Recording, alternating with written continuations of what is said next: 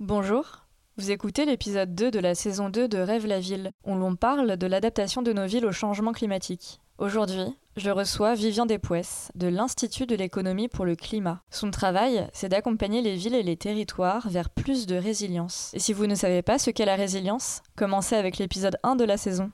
Allez, c'est parti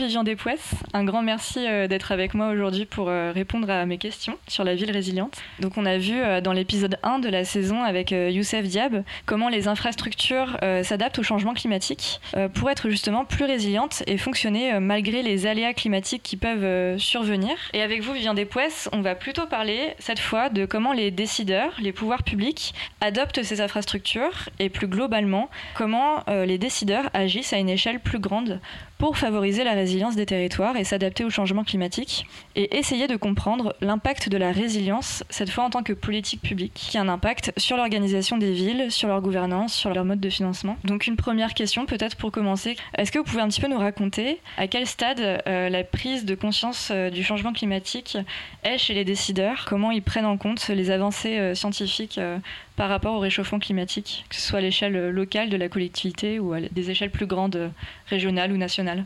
Ça fait quelques années maintenant qu'un certain nombre de décideurs, y compris de décideurs locaux, d'élus, qu'on pourrait qualifier de pionniers, essaient de se saisir de manière euh, proactive de ces questions. Mais un constat assez intéressant qu'on peut faire euh, plus récent, c'est que suite à euh, différents événements climatiques qu'on a pu connaître dans les dernières années, on peut penser aux canicules de, l'été 2019 que pas mal d'urbains ont hmm. ressenti en France. Hmm. On peut penser aux périodes de sécheresse de 2018-2019 euh, qui ont été assez, euh, assez marquées. Il y a eu 75 euh, départements l'année dernière sous arrêté sécheresse. On peut penser au phénomène d'érosion, aux incendies récents qu'il y a pu y avoir. Mm. Face à ces événements-là, dans un contexte où on parle beaucoup plus de changement climatique comme une réalité qui est déjà là, mm. on constate que le lien est beaucoup plus directement fait par tout un tas de gens, dont euh, des décideurs et des élus locaux, entre ce type d'expérience et euh, les conséquences du changement climatique. C'est un constat qui est aussi rendu possible par l'évolution du discours des scientifiques, qui il y a quelques années se serait euh, absolument pas risqué à faire le lien entre un événement ponctuel et le mmh. changement climatique, et qui aujourd'hui, parce qu'ils ont des outils plus précis, parce qu'ils avancent dans leur, leur connaissance, arrive à le faire et arrive à mm. dire par exemple que euh, une canicule comme celle qu'on a vécue récemment est beaucoup plus probable maintenant qu'elle ne l'était avant et donc il y a très probablement une signature du changement climatique quand on, vit euh, ce type d'épisode. Et donc en termes de prise de conscience, je pense qu'on arrive dans un moment où ces questions d'impact du changement climatique, c'est plus quelque chose de théorique, c'est plus quelque chose de virtuel, c'est une réalité vécue et on commence à avoir un certain nombre d'acteurs locaux qui commencent à se dire si c'est plus quelque chose d'exceptionnel, ce qu'on vient de vivre là, si c'est appelé à se répéter, si ça peut être pire, on peut plus se contenter des réponses qu'on a eues euh, jusqu'à maintenant, de mm. gestion de crise, de dire on n'y peut rien, on verra bien ce qui se passe et donc il faut un peu plus anticiper. Et on a aussi un peu de mal à passer de cette euh, grande lecture qui des fois va vers des objectifs, des grands principes de il faut s'adapter, à la mise en œuvre plus euh, opérationnelle mm-hmm. de, l'adaptation. Mm-hmm. On en est un peu là.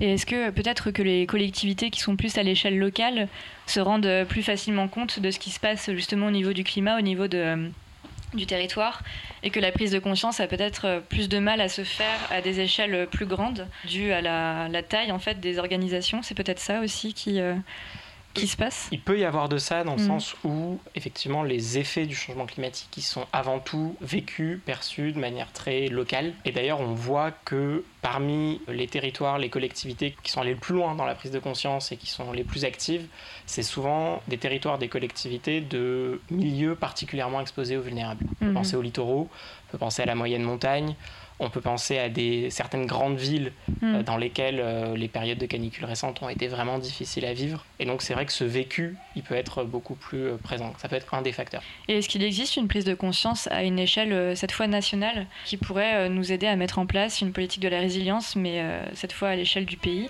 Est-ce qu'on en est encore là ou c'est beaucoup trop tôt pour, pour dire? Il y a tout un tas de, de dispositifs pour mettre en place des politiques d'adaptation au changement climatique à l'échelle européenne, à l'échelle nationale. On Mm. a plan national d'adaptation au changement climatique qui en est à sa deuxième version aujourd'hui. Donc sur le papier, dans la théorie, euh, oui, il y, a y des choses, il y a des dispositifs, il y a des gens qui commencent à s'en rendre compte. Dans la pratique, je pense que cette dimension un peu conséquence directe est déjà vécue.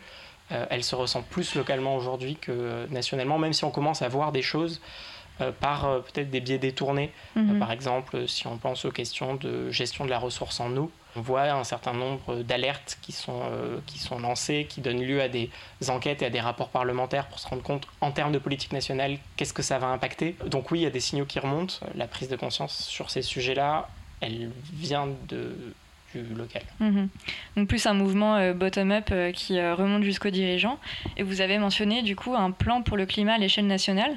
Comment euh, ces mesures se traduisent, ces mesures nationales se traduisent pour les collectivités euh, sur place, dans les faits concrets euh, de tous les jours? C'est un très grand défi de, de traduire ce plan qui donne un peu les grands principes de l'adaptation, les grandes thématiques euh, qui vont être affectées. C'est un plan où on parle d'adapter les infrastructures, où on parle d'adapter les filières économiques, où on parle euh, d'adapter euh, les politiques de gestion des risques. C'est un plan qui euh, a un levier assez fort de mobilisation et de production de la connaissance. Ça amène à de plus en plus de travaux de régionalisation des Mhm. connaissances. Mais après, c'est un plan qui demande encore en grande partie euh, à être approprié. Euh, mais cette marche-là, elle est encore euh, en grande partie à, franchir. Et d'ailleurs, beaucoup de choses qui se font euh, à différents endroits se font sans toujours s'inscrire directement dans la mise en œuvre de ce type de politique nationale. Mhm. Comment justement quand on fait votre métier, donc accompagner les, les territoires vers plus de résilience et de l'adaptation au changement climatique, comment on amène en fait l'ensemble des acteurs qui sont impliqués dans la fabrique de la ville ou la fabrique des territoires, à la fois les concepteurs, les décideurs, mais aussi les techniciens, vers une vision commune euh, souhaitable d'une ville adaptée euh, au changement climatique, d'un territoire adapté au changement climatique. Comment euh, trouver des objectifs à atteindre, voir un protocole d'action euh, clairement euh, délimité pour, euh, pour tous ces acteurs-là Alors, dans mon métier au quotidien, c'est plutôt une pratique qui vise à faire le lien justement entre les connaissances scientifiques et toutes ces problématiques-là. Et donc, il y a une grosse dimension d'essayer d'intéresser et de montrer en quoi euh, tous les acteurs tout au long des chaînes de la fabrique de la ville sont concernés et ont un intérêt ou un enjeu à se saisir de ce sujet. Donc, par exemple, en ce moment, je travaille avec euh, les institutions financières publiques, euh, des Mhm. acteurs comme la Banque des Territoires, comme BPI France, comme euh, l'Agence France Locale, qui, euh, qui ont euh, probablement un très, gros, très grand rôle à jouer. La première étape, c'est d'arriver déjà à rendre concret quels sont euh, les enjeux, quels Mhm. sont les impacts, de le traduire aussi dans les, les termes qui vont euh, parler euh, Mhm. à ces acteurs-là, no- notamment en langage économique, quels vont être les impacts, quelles sont les opportunités, comment, comment on saisit euh, ces questions-là. Je pense qu'il y a plusieurs types de situations. Il y a, il y a beaucoup de situations euh, où la, la demande, ou en tout cas l'intérêt, le moment où on arrive à capter l'intérêt des gens, euh, c'est au lendemain d'une d'une crise ou d'un événement Mm. qui, qui, qui a marqué. Mm. Et euh, on, voit dans d'autres types de, crises, euh, c'est pas toujours le meilleur moment pour prendre le temps de se poser les questions parce que on a des réflexes de vouloir revenir très vite à une normale et de faire en sorte qu'on va légèrement décaler cette normale, qu'on va l'adapter. C'est compliqué à faire à chaud, Euh, d'où l'importance de tout le travail amont préparatoire qui a pu être fait parce que c'est au moment où on dit bah, il y a quelque chose à refaire et à reconstruire, qu'est-ce qui est déjà prêt pour le faire?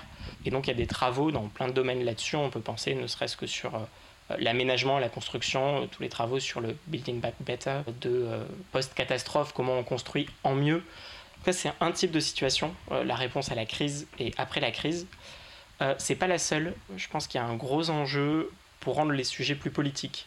Euh, derrière le, le grand discours de prise de conscience qui dit euh, oui, c'est un enjeu, euh, on est tous d'accord, il faut faire quelque chose, ça devient, j'allais dire, intéressant les moments où on se rend compte qu'en fait, ce qu'il faut faire, c'est pas toujours consensuel, ça demande à être discuté. Oui. Euh, et euh, toutes ces controverses, euh, il faut les prendre une par une, il faut les déployer, il faut les structurer. Deux exemples dans le, domaine de la ville. Le premier, c'est sur le risque d'inondation. Aujourd'hui, quand on discute avec les différents acteurs, on se rend compte que bah, les acteurs qui, qui veulent construire, qui veulent aménager, des élus locaux, ils font face à des injonctions contradictoires assez fortes, d'une doctrine notamment de l'État qui est très intéressante, qui dit on ne peut pas lutter en permanence contre les risques, donc la priorité c'est de, d'éviter, de, se reconstruire, de continuer à augmenter le risque, de construire en zone à risque.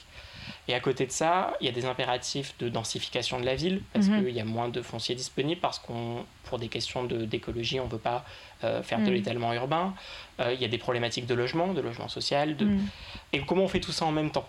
Comment finalement on essaie de réfléchir pour dire ben, il y, a des formes de négociation à avoir de oui, on peut construire, mais à quelles conditions? Euh, mhm. C'est quand on rentre dans le détail de ces questions-là qu'on arrive vraiment à poser et à déployer toutes les questions de la résilience. Euh, deuxième exemple que je voulais prendre un peu du même type, des choses qu'on voit beaucoup, euh, qu'on a beaucoup vu dans la période électorale des dernières municipales, d'opposition qu'il pouvait y avoir entre, par exemple, sur l'aménagement de friches. Est-ce que, encore une fois, il faut densifier, il faut en profiter pour faire du logement social, du logement, de développer de l'activité en centre-ville?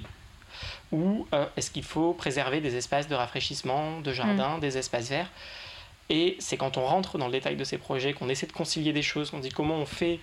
Euh, est-ce qu'il y a d'autres manières de, densifier la ville que d'utiliser tout le foncier? Est-ce qu'il y a des mm. manières d'utiliser le foncier en laissant de la place à la végétation En structurant tous ces conflits, on avance dans l'adaptation?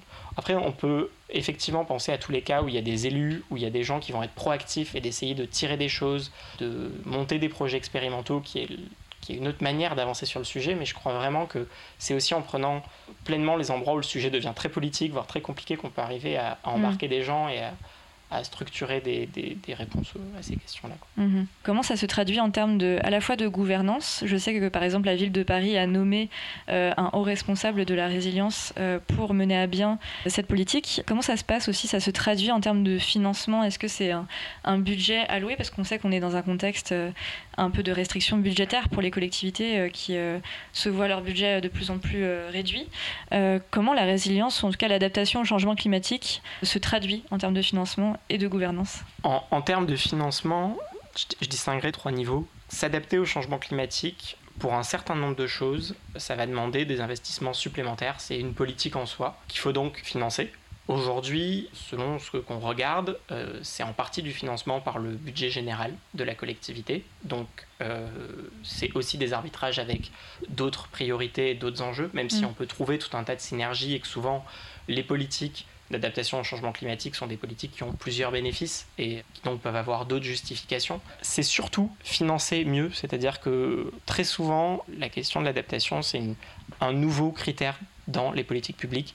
Et donc là, le gros enjeu, c'est de piloter ça. C'est-à-dire mm. que ça peut ne pas être beaucoup plus cher, à condition de bien poser la question et de la poser en amont. Le cas type de ça, c'est l'infrastructure. Il y a beaucoup de choses dans des infrastructures où si la question est bien posée, si les choses sont bien dimensionnées en amont, le surcoût, il est relativement faible.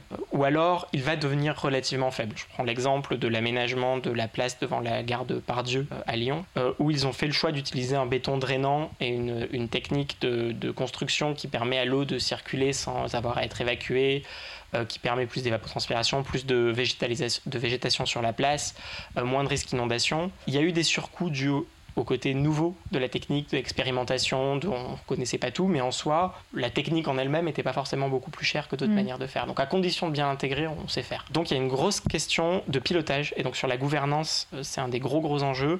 On pilote que ce qu'on mesure, donc il faut déjà s'équiper pour mesurer, pour suivre ces sujets à différents niveaux. Par exemple, à I4CE, on travaille sur le, la manière dont on arrive à, regarder comment les dépenses budgétaires des collectivités sont ou pas euh, bien adaptées au changement climatique et donc comment on arrive à poser la question au moment du débat budgétaire.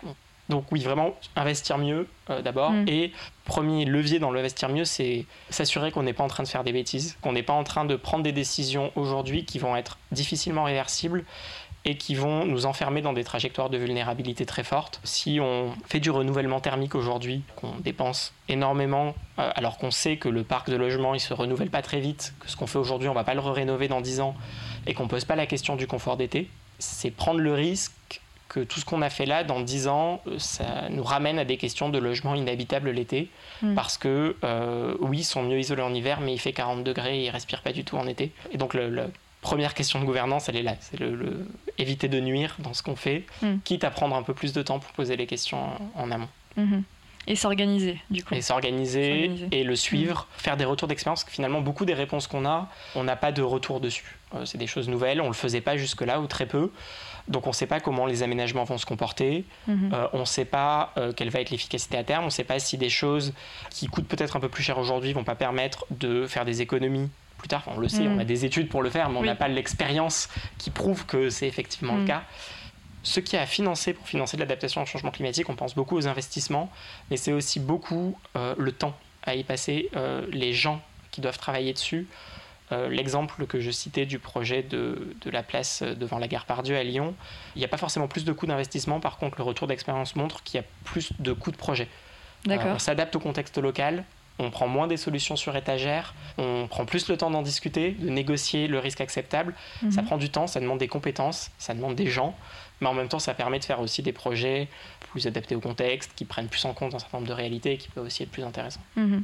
Déployer des moyens un peu plus conséquents pour euh, une prise en compte du territoire existant euh, plus, euh, plus importante, en tout cas pour justement adapter le projet. Et en termes d'outils, cette fois pour les professionnels de l'urbanisme qui s'attaquent à ces questions décisives, d'outils à la fois juridiques ou même réglementaires au niveau du droit de, de l'urbanisme, qu'est-ce qu'il existe actuellement à l'échelle locale ou à l'échelle régionale, nationale, pour mettre en place une vraie politique d'adaptation au changement climatique alors, mm. les collectivités locales doivent mettre en place un plan climat, air, énergie, territoire qui doit contenir un volet adaptation au changement climatique. Mm-hmm. Elle se matérialise concrètement dans des documents à valeur réglementaire, des documents de planification, euh, notamment euh, les documents d'urbanisme, le PLU entre autres. Et on commence à voir quelques exemples de collectivités qui ont intégré ces dispositions dans leurs documents d'urbanisme. Je reprends, euh, désolé, je ne fais pas exprès un autre exemple à Lyon, mais Lyon par exemple en 2019 a été capitale de la biodiversité parce qu'elle a pu intégrer des considérations d'adaptation au changement climatique dans son PLU. Et parmi ces, dimensions-là, c'est des choses n'y a pas forcément écrit adaptation au changement climatique, mais c'est des critères qui vont totalement y contribuer, des critères de végétalisation, de coefficient de pleine mm. terre, euh, les aménagements qui vont permettre plus de rafraîchissement, plus d'évapotranspiration, plus d'infiltration de mm. l'eau dans le sol. On commence à voir des choses prescriptives comme ça. Euh, il y a beaucoup moins de choses dans le droit de la construction. Euh, c'est beaucoup moins intégré, le, même les nouvelles réglementations thermiques, la, la RE 2020 qui arrive, prend relativement peu en compte euh, les questions de confort d'été euh, sous changement climatique. Ce qui peut être compliqué euh, dans le passage vers cette phase plus réglementaire, normative, mhm. c'est que on a des idées de réponses, mais on n'a pas les réponses prêtes à l'emploi, déjà dimensionnées, qui fonctionnent partout. Donc c'est assez compliqué de fixer des règles qui vont être homogènes.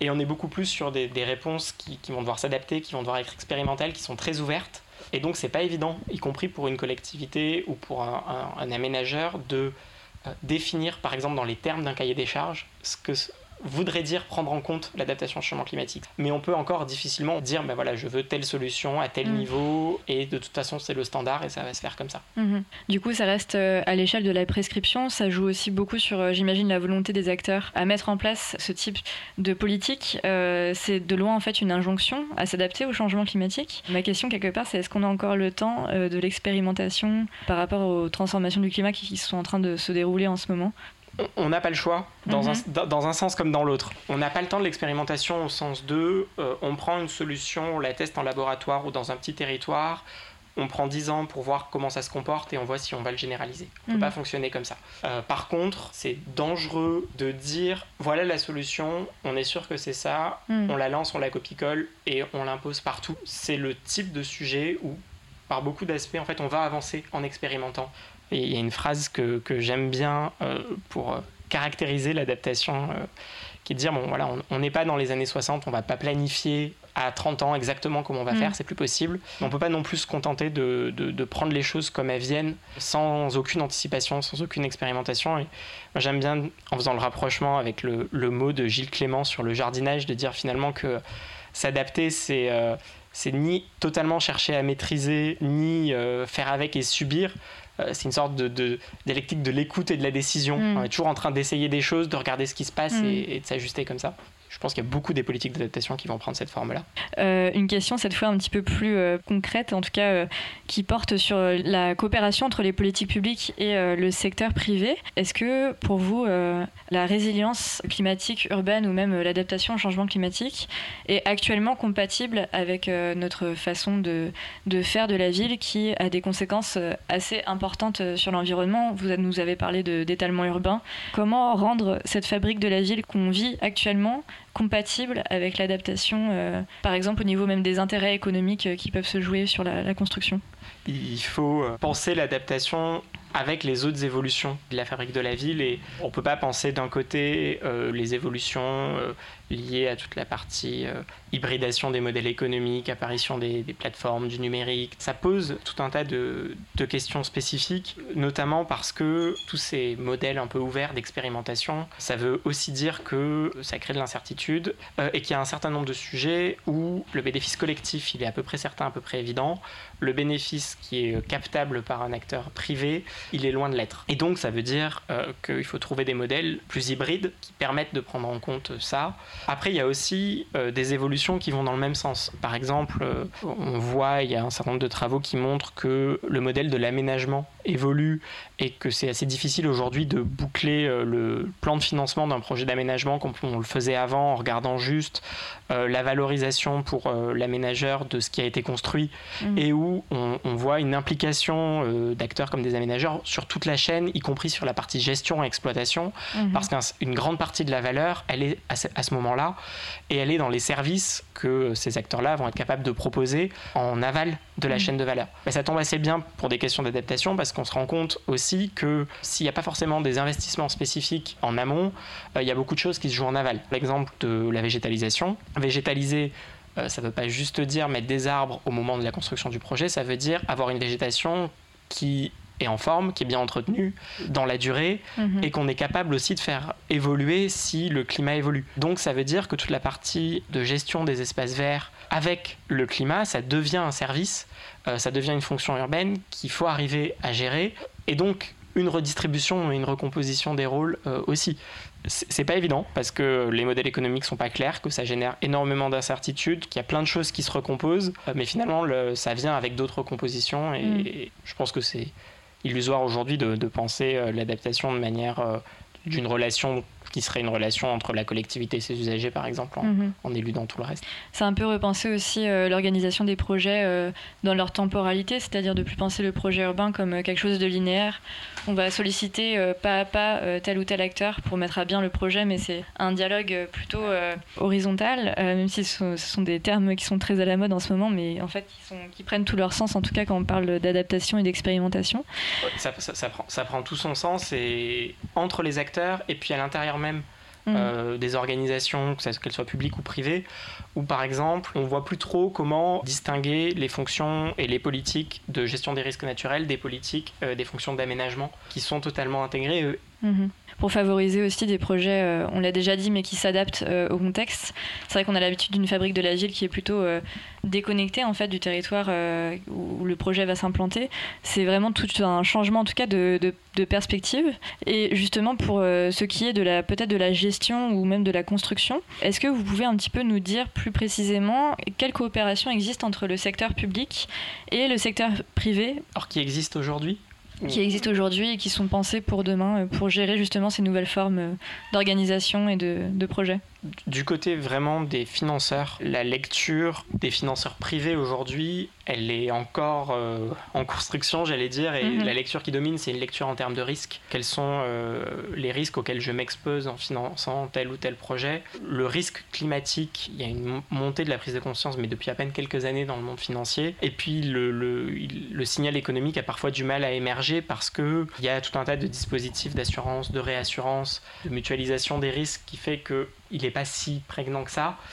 c'est des questions qui se posent de manière plus sérieuse et plus urgente dans d'autres contextes, dans d'autres pays, dans d'autres zones où le risque est peut-être beaucoup plus fort et on peut arriver jusqu'à des, endroits où des investisseurs veulent plus investir, des assureurs ne veulent plus assurer parce que c'est beaucoup trop risqué. En France, déjà, on est quand même moins exposé, moins vulnérable que d'autres que endroits. Le revers de la médaille, c'est que le signal économique et de l'incitation à la prévention émerge un petit peu moins. Donc euh, le rôle de transformation de ces sujets aujourd'hui, il est quand même pas mal du côté de la finance publique euh, et des acteurs financiers publics. Et nous, on travaille pas mal chez, euh, à l'Institut de l'économie pour le climat pour essayer de, de pousser ces acteurs-là et de les mmh. entraîner dans le fait d'être le plus proactif possible sur ces sujets. Du côté des autres acteurs privés, on commence à voir des choses timidement, beaucoup de choses du côté euh, de l'expérimentation, comme je disais tout à l'heure, parce qu'il y a une mhm. dimension, euh, voilà, la résilience est aussi un peu devenu un, concept marketing et ça permet de tester des innovations, de mettre des choses en avant. Euh, par contre, quand on discute avec ces acteurs, bah, il y a un petit nombre de choses qui est assez facilement valorisable pour eux, mais après beaucoup de du surcoût, de, l'investissement que ça demande, il n'y a pas de demande en face. Euh, mm. Il n'y a pas grand monde qui est prêt à payer plus pour mm. un, un, quartier, une opération qui serait adaptée par rapport à une opération qui ne le serait pas. Il n'y a pas de signal prix. Un logement euh, vulnérable et pas moins cher. Il y a même plein de cas où il est plus cher parce que souvent vulnérabilité ça vient avec tout un tas d'autres aménités, par exemple la proximité d'un cours d'eau. Finalement on est vulnérable mais plus cher et ça embête euh, personne. Donc euh, pour les acteurs privés, au-delà du côté vitrine, on voit pas encore énormément de choses, sauf peut-être des acteurs qui justement couvrent plus largement la chaîne de valeur. D'accord. J'ai des exemples en tête comme l'exemple d'ICAD qui est à la fois euh, développeur et exploitant mm. de, de, parcs tertiaires et qui a entamé euh, un travail assez euh, assez approfondie d'analyse de ces risques, de réflexion sur comment intégrer des, euh, des critères d'adaptation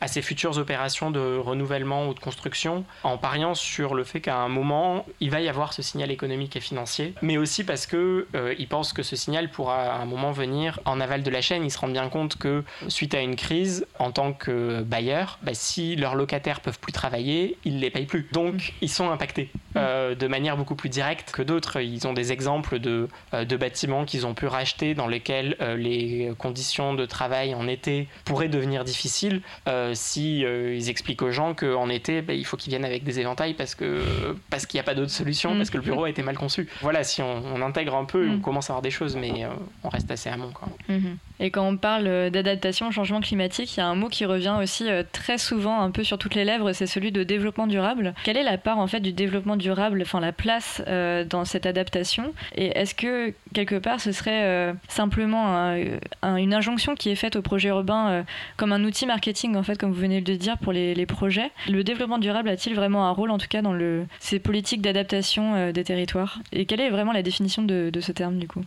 Dans la, dimension spécifique d'adaptation au changement climatique et de résilience, il y a quand même un focus sur le, côté aléas climatiques et, et, conditions de vie face à ces aléas-là. Peut-être une des choses qu'on peut retenir qui était intéressant dans ce concept-là et qu'on retrouve dans le concept de résilience, c'est l'association de la dimension euh, physique, climatique de l'adaptation avec la dimension sociale. Mm. Résilience de la ville de Paris, c'est une des originalités de, cette stratégie que moi je trouve très très intéressante, qui est, qui est finalement de, partir du constat qui est, qui est, largement fait par, par les scientifiques dans plein de contextes que un des grands facteurs de résilience, c'est le lien social et les solidarités qui vont exister. Euh, tout ce qui peut être fait hors période de crise pour renforcer des solidarités, pour euh, faire en sorte que des gens se connaissent, qu'il y ait un maillage, mm. un tissu associatif, commerçant sur le territoire, rendre les territoires beaucoup plus résilients. Euh, quand on pense adaptation au changement climatique, on peut très vite penser adaptation technique, physique, infrastructure, mm. euh, mais toute cette autre partie de euh, du, système social, de l'information, de savoir où sont les personnes, les personnes vulnérables, quelles sont les associations sur lesquelles on va pouvoir euh, compter, est-ce qu'elles euh, ont la marge de manœuvre et les moyens d'agir dans plein de situations, ça fait partie, ça fait même grandement partie de, la réponse. Mm-hmm d'avoir des chaînes de solidarité qui se mettent en place. Euh, c'est ce que nous disait euh, Youssef Diab dans l'épisode 1, donc euh, ça fait sens. Que l'habitant, en tout cas, le citoyen, a toute sa place justement dans l'adaptation des territoires au changement climatique. Et pour parler un peu plus cette fois de la relation entre les villes, les zones urbaines très denses et les, le périurbain ou alors les, les communes plutôt rurales, on sait que la durabilité d'une ville, elle dépend notamment en fait de la manière dont la ville interagit avec son environnement direct et notamment avec la gestion des ressources naturelles qu'elle consomme, dont elle est encore très dépendante. Si on parle de résilience urbaine et de territoire en, zone euh, urbanisée, est-ce qu'on peut parler aussi de résilience euh, rurale? Est-ce que la résilience, ou en tout cas l'adaptation au changement climatique, demande de repenser justement la relation entre les villes et les périphéries, entre ville et campagne une, grande partie des travaux sur l'adaptation porte sur la ville parce que c'est vrai que la ville concentre énormément d'enjeux, elle concentre euh, des actifs et des populations exposées et elle concentre énormément de vulnérabilité parce qu'il y a énormément d'interdépendance et que c'est des systèmes assez, euh, assez complexes et qu'en plus on a des effets amplificateurs. L'îlot de chaleur urbain par exemple, il est... Euh, il, peut exister dans des villes plus petites, mais il est particulièrement marqué dans les grandes villes.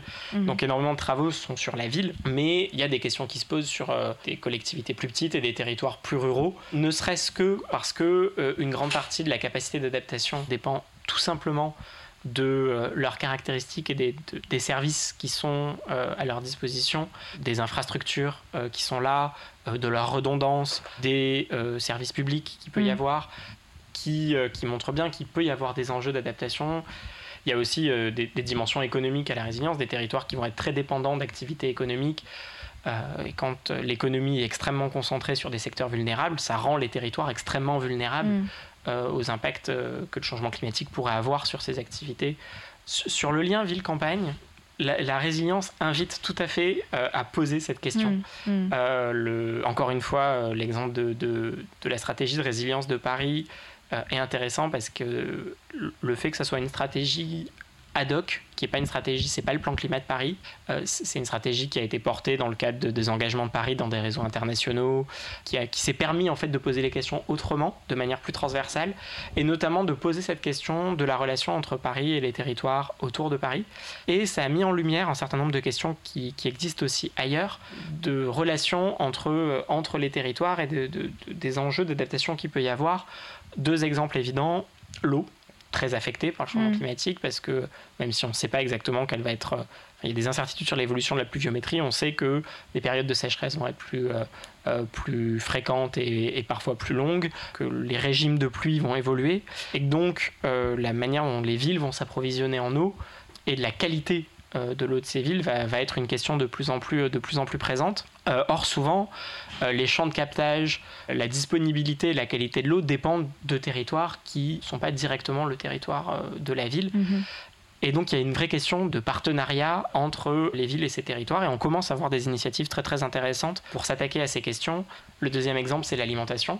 Ce euh, C'était pas vraiment un sujet d'intervention ou de manière très marginale des collectivités et des villes et des villes. de plus en plus, on se rend compte que c'est un sujet et que c'est une grande forme de vulnérabilité que, la plupart des, villes sont euh, très très très largement dépendantes des importations sur l'alimentation des territoires.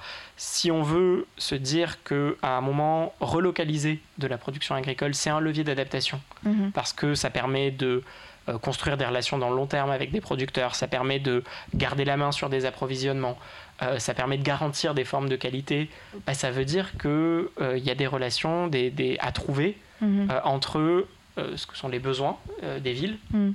et ce que sont les contraintes euh, des territoires autour. On va être dans des relations de coopération et de collaboration mm. qui, qui, sont assez différentes et qui n'étaient pas du tout pensées mm. Euh, comme ça aujourd'hui.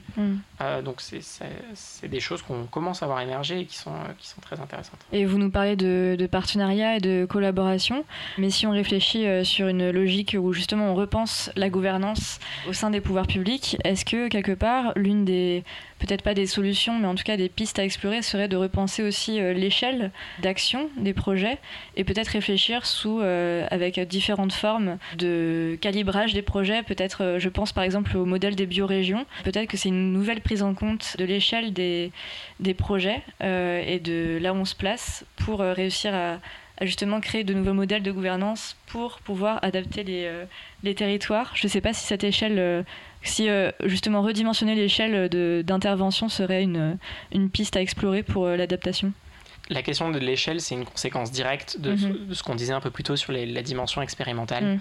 On essaie plein de choses qui dépendent énormément des contextes locaux. Donc c'est très difficile de définir a priori une échelle unique et type, comment se réglerait les problèmes d'adaptation. Et même le risque de mm. faire ça, c'est de ne régler que les problèmes qui, par hasard, dans certains cas, tombent dans cette échelle-là. Ce qui fait qu'en fait, on, voit tout un tas de choses qui émergent à l'échelle de ce qu'on pourrait appeler des territoires de projet mm. euh, ou des projets de territoire, euh, d'ailleurs, qui articulent ces différentes échelles et qui, pas forcément vocation à être stabilisées ou regravées dans le marbre et dépendent beaucoup euh, des contextes et des contingences locales, des gens qui sont capables de travailler ensemble. Il y a des héritages sur des territoires, il y a des, il y a des choses plus ou moins faciles, ça évolue, mais clairement, je pense qu'il ne faut pas se bloquer sur les échelles administratives, même mhm. si parfois elles sont bloquantes. Est-ce que vous voyez dans tout ça des points d'amélioration euh, à apporter? euh, pour euh, favoriser au mieux l'adaptation, que ce soit en termes de gouvernance ou en termes même réglementaires. Quels seraient les, grands points d'amélioration rapidement sur, sur cette question? D'un point de vue réglementaire, il y, a, des sujets où euh, on pourrait souhaiter euh, aller un peu plus vite euh, mm. sur, sur, des choses prescriptives. Je, parlais du, droit de la construction tout à l'heure et mm. du bâtiment. Probablement des, des, choses qui, pourraient être, être faites. En même temps, au risque d'être un peu paradoxal, je dirais qu'il est urgent de ne pas aller trop vite, mm-hmm. dans le sens où il ne faut pas tarder à prendre les problèmes un par un, cas par cas, à les déployer, à regarder les, les controverses que ça pose, les mm. conflits qu'il peut y avoir derrière, et euh, à vraiment euh, faire ce travail-là, qui aujourd'hui en fait est encore relativement peu fait. Et donc, qu'est-ce qui pourrait être fait de plus? Il y a vraiment besoin de mobilisation mhm. à différents niveaux, y compris d'ailleurs de la société civile sur ces sujets-là, euh, mais aussi des élus qui commencent à se les approprier, mais aussi d'un certain nombre d'acteurs économiques qui vont être directement touchés. Hein. Donc il y a un besoin de mobilisation. Et puis forcément, tout ça, ça prend du temps, ça demande des compétences. Euh, dans certains cas, ça va demander des investissements supplémentaires et donc il y a un moment, il faut se donner les moyens. Ça veut dire déjà pas les enlever euh, là où ils sont. On le voit dans les périodes de crise, c'est tous les endroits où on a un peu de mou. Il est crucial euh, sur des questions comme, comme des questions de résilience ou d'adaptation. Le, petit delta qu'on a dans le plan de transport d'une infrastructure, dans l'espace public, dans... c'est celui qu'on va utiliser en période mhm. de crise et donc ça, il y a vraiment besoin de le préserver et euh, je pense que un, vrai besoin d'être attentif là-dessus. Et puis c'est vrai pour tout un tas de services qui sont euh, indispensables euh, déjà maintenant et qui vont l'être encore plus dans un contexte de changement climatique. On ne recrée pas ces réseaux-là le jour d'une crise. Qu'est-ce qu'on pourrait faire de mieux Déjà faire attention à, à, préserver tout ça et à donner les moyens de, de le développer parce mhm. que parce que c'est de ça dont on a besoin.